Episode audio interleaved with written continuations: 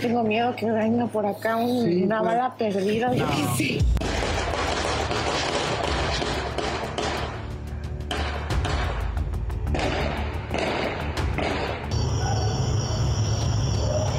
como 200 balas. Ay, Tan, tan, tan, tan, tan, tan, tan, tan, tan, tan, tan. No, no, no hay que irnos. Imagínate ahorita cómo van a estar los... Tres lesionados dejó enfrentamiento entre civiles armados y policías en la comunidad de Alfredo Bonfil en Campeche. PRI, PAN y PRD relanzan la coalición Va por México para las elecciones del 2023 en el Estado de México y Coahuila y para 2024 para la presidencia de la República y la jefatura de gobierno de la Ciudad de México. El domingo 15 de enero reabre el tramo subterráneo de la línea 12 del metro capitalino. Detuvieron en Jalisco a José Manuel Pizano Ornelas, vinculado con la desaparición del coronel de caballería José Isidro Grimaldo Muñoz. El Departamento de Justicia de Estados Unidos designa un fiscal especial para investigar los documentos clasificados hallados en la casa de Joe Biden. No se pierda más adelante la buena noticia del día. Demostraremos al niño que rescató a una gatita de entre los escombros de un mercado del estado de Morelos que se había incendiado. ¿Y qué pasó durante la madrugada de este viernes? Nos los cuentas tú, Isidro Corro. Adelante. Muy buenos días. ¿Qué tal amigos? ¿Cómo están? Muy buenos días. Por fin viernes. ¿Qué ocurrió durante esta guardia nocturna? Enseguida les ofrezco un resumen en materia policíaca.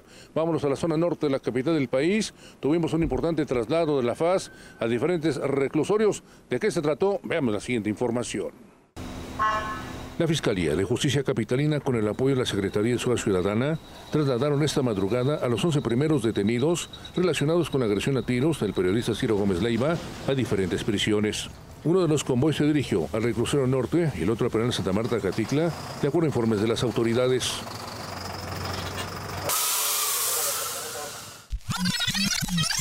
El pasado miércoles 11 de enero, la Policía Preventiva realizó dos cateos simultáneos en diferentes puntos de la Ciudad de México para detener a los presuntos agresores del periodista Ciro Gómez Leiva. En uno de los domicilios cateados, localizado en la esquina de las calles Leonardo Hernández y el Eje 6 Sur, en la colonia Vicente Guerrero, las autoridades pidieron el apoyo del equipo Zorros para desactivar bombas, pues localizaron unos paquetes sospechosos. En el resto de los inmuebles, la policía encontró diferentes tipos de droga para su distribución y comercialización. Los detenidos, cinco mujeres y seis hombres, fueron sacados los primeros minutos de este viernes de la Fiscalía de Antisecuestros de la avenida Jardín Azcapotzalco en medio de un fuerte operativo policiaco. Los presuntos delincuentes fueron subidos a dos vehículos blindados de los llamados Rino. Un convoy se dirigió sobre el circuito interior hacia el penal Santa Marta Caticla. El otro convoy se desplazó sobre la Jardín hacia el eje central 100 metros con dirección al reclusorio norte. Con imágenes de Jorge Guardiola y Daniel Flores, Isidro Corro, Fuerza Informativa Azteca. Amigos, por lo pronto, el reporte que tenemos esta mañana. Seguimos pendientes. Muy buenos días. Isidro Corro, muchísimas gracias por la información. También queremos invitarlos a que visiten nuestro sitio web que es www.adn40. Aquí podrán encontrar todas las noticias que necesiten en el momento que las requieran. Constantemente se está actualizando nuestro sitio web para que puedan tener toda la información desde la palma de su mano. Este viernes hay que tomar precauciones en las calles de la Ciudad de México porque continúa afectado un carril de la circulación en eje 1 poniente a la altura de Puente Joco por presencia de manifestantes. La alternativa vial es Avenida Universidad y Avenida División del Norte.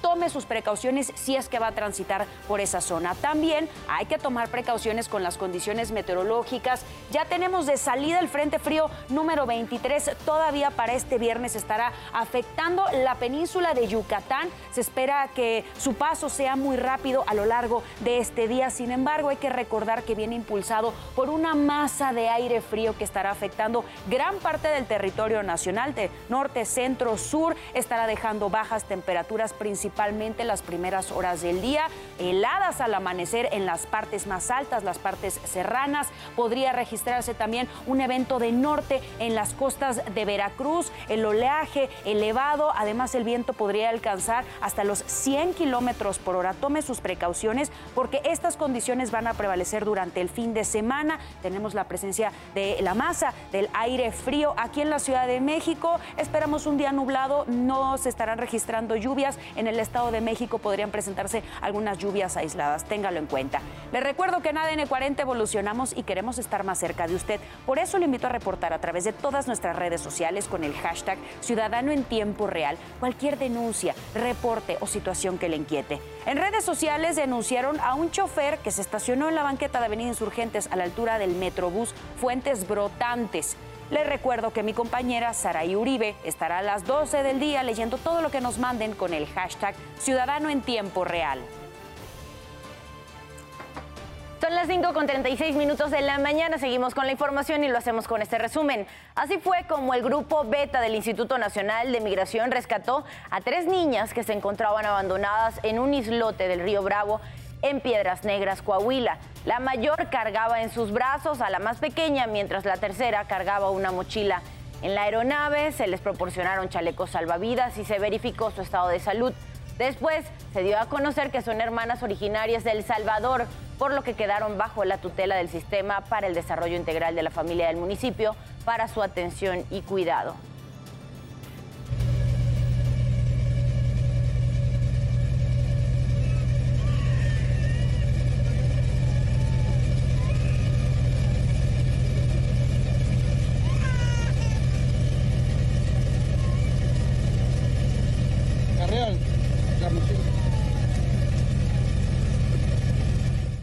Y en el caso de la tesis de la ministra Yasmín Esquivel Moza, el notario público 121 de la Ciudad de México, Amando Mastachi, desmintió que haya dado fe a la supuesta confesión de Edgar Ulises Gutiérrez, quien según algunas versiones aceptó que él era el plagiario real de la tesis en cuestión. A través de una carta detalló que única y exclusivamente se limitó a certificar la firma de Baez y reconocer el contenido del documento académico. La Secretaría de Salud de la Ciudad de México informó que con el regreso a clases se reanudó la campaña de vacunación contra el virus del papiloma humano en las escuelas secundarias para las niñas de 13 y 14 años. Personal de la jurisdicción sanitaria Iztacalco y de Cuauhtémoc aplicó el biológico. Para más información sobre estas vacunas, sobre estas dosis, pueden ingresar a la dirección que en este momento está viendo en su pantalla. En Rusia se incendió una casa residencial hecha de madera. Los bomberos llegaron para controlar las llamas, pero minutos después de haber acabado, el agua que escurría del inmueble se congeló por las bajas temperaturas de menos 30 grados Celsius. Al menos cuatro personas perdieron la vida en la conflagración. Las autoridades pidieron a las personas que extremen precauciones al usar equipos de calefacción y estufas. 5 de la mañana con 38 minutos pasando los temas de urbe. Autoridades capitalinas informaron que detuvieron a dos personas en flagrancia que tenían en su poder las llaves de dos vehículos que participaron en el atentado del periodista Ciro Gómez Leiva. La captura ocurrió ayer tras dos cateos en inmuebles ubicados en los municipios de Chalco y Los Reyes La Paz en el Estado de México. Efectuaron acciones operativas en el Estado de México en seguimiento a los vehículos utilizados por los participantes de la agresión, efectivos de la Policía de la Ciudad de México, con elementos de las Fiscalías de la Ciudad de México y del Estado de México, dieron cumplimiento primero a un orden de cateo en un, municipio, en un inmueble ubicado en el municipio de Chalco. En esta acción se aseguró la camioneta Acura color negro, que como se precisó durante la conferencia de ayer, fue utilizada por los tres tripulantes del vehículo SEAT Ibiza, color negro, que sirvió como muro en el ataque. Más tarde, la jefa de gobierno capitalino, Claudia Sheinbaum, informó que detuvieron en Michoacán al presunto responsable de disparar en contra del periodista Ciro Gómez Leiva. Se trata de la persona que iba de copiloto en la moto justo el día del atentado. Lamentablemente, ayer murió una alumna al interior de la Prepa 2 de la UNAM. Esta es la información. Movilización policíaca y de servicios de emergencia se registró en la Escuela Nacional Preparatoria número 2, Erasmo Castellanos V, tras el fallecimiento de una alumna. Ella ya se sentía mal desde el inicio de la clase. Eh, me parece que pidió ayuda. Bueno, pues que nosotros primero fuimos a la ambulancia y pues se nos hizo raro. Dijimos, no, pues que seguro se desmayó una compañera, bueno, algo tranquilo. Pero no, y al final cuando empezaron a desalojar a todos, fue cuando nos dimos cuenta de que sí había fallecido. Minutos después de las 7 de la mañana, Alexandra N., del grupo 609, tomaba clases en un laboratorio cuando se desvaneció y convulsionó. Cuando llegaron los paramédicos ya nada pudieron hacer, pues no contaba con signos vitales. No sé cuánto tiempo exactamente, solamente sé que se quedó un tiempo así.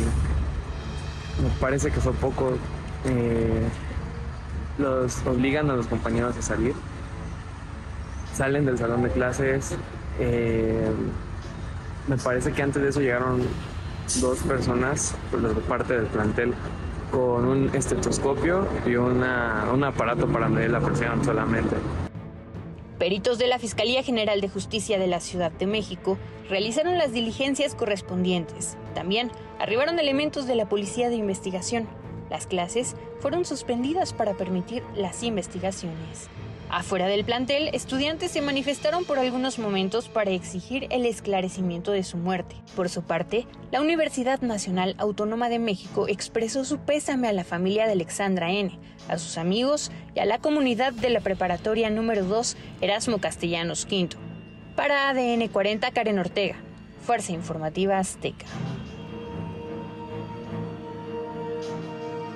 Son las 5 con 42 minutos de la mañana. Pasamos a revisar el panorama internacional. Robert Hurt fue designado por Mary Garland, fiscal general de Estados Unidos, como el abogado que investigará los documentos clasificados hallados en la casa del presidente Joe Biden.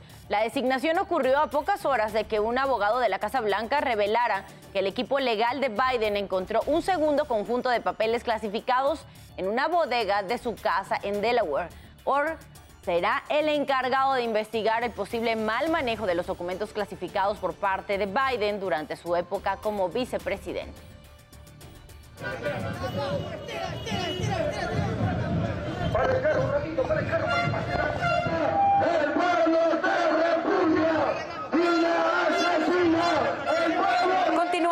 En Perú contra el gobierno de la presidenta Dina Boluarte. Miles de manifestantes salieron a las calles de Lima para exigir su renuncia y que se convoque elecciones generales este año. También piden justicia por los fallecidos durante las manifestaciones. La Defensoría de Perú confirmó la muerte de un menor de edad en Juliaca el pasado 9 de enero. Con esto, la cifra de muertos aumentó a 49 desde que Dina Boluarte tomó posesión. Y el presidente de Brasil, Luis Ignacio Lula da Silva, aseguró que las fuerzas de seguridad estuvieron involucradas en las protestas del domingo pasado realizadas por fanáticos de Jair Bolsonaro en la capital Brasilia. Lula dijo que los bolsonaristas son peligrosos porque no respetan a nadie ni a nada y agregó que no volverá a suceder de nuevo.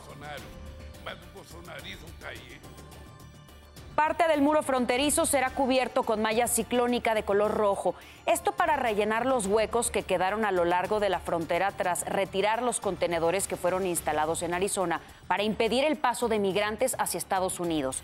A pesar del esfuerzo de las autoridades para contener el flujo migratorio a diario, llegan a la frontera miles de migrantes a solicitar asilo político. El 2022 destacó por la crisis mundial en derechos humanos, así lo señaló la organización Human Rights Watch. En su informe menciona que en América Latina y el Caribe resaltaron los problemas de pobreza, desigualdad, corrupción, inseguridad, medio ambiente y falta de democracia. Como ejemplo puso el conflicto que se vive en países como Cuba, Nicaragua y Venezuela, donde sus regímenes opresivos cometen abusos contra políticos de oposición y periodistas, la organización Human Rights Watch agregó que líderes de América Latina que fueron elegidos democráticamente podrían ejercer algún tipo de presión para que se respete la democracia en esos países.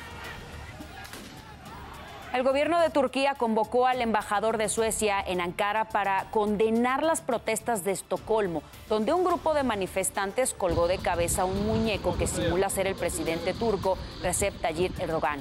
Desde hace varios meses, Suecia busca la aprobación de Turquía para unirse a la OTAN. Sin embargo, el gobierno ha señalado que debe adoptar una postura contra los grupos terroristas para tomar una decisión.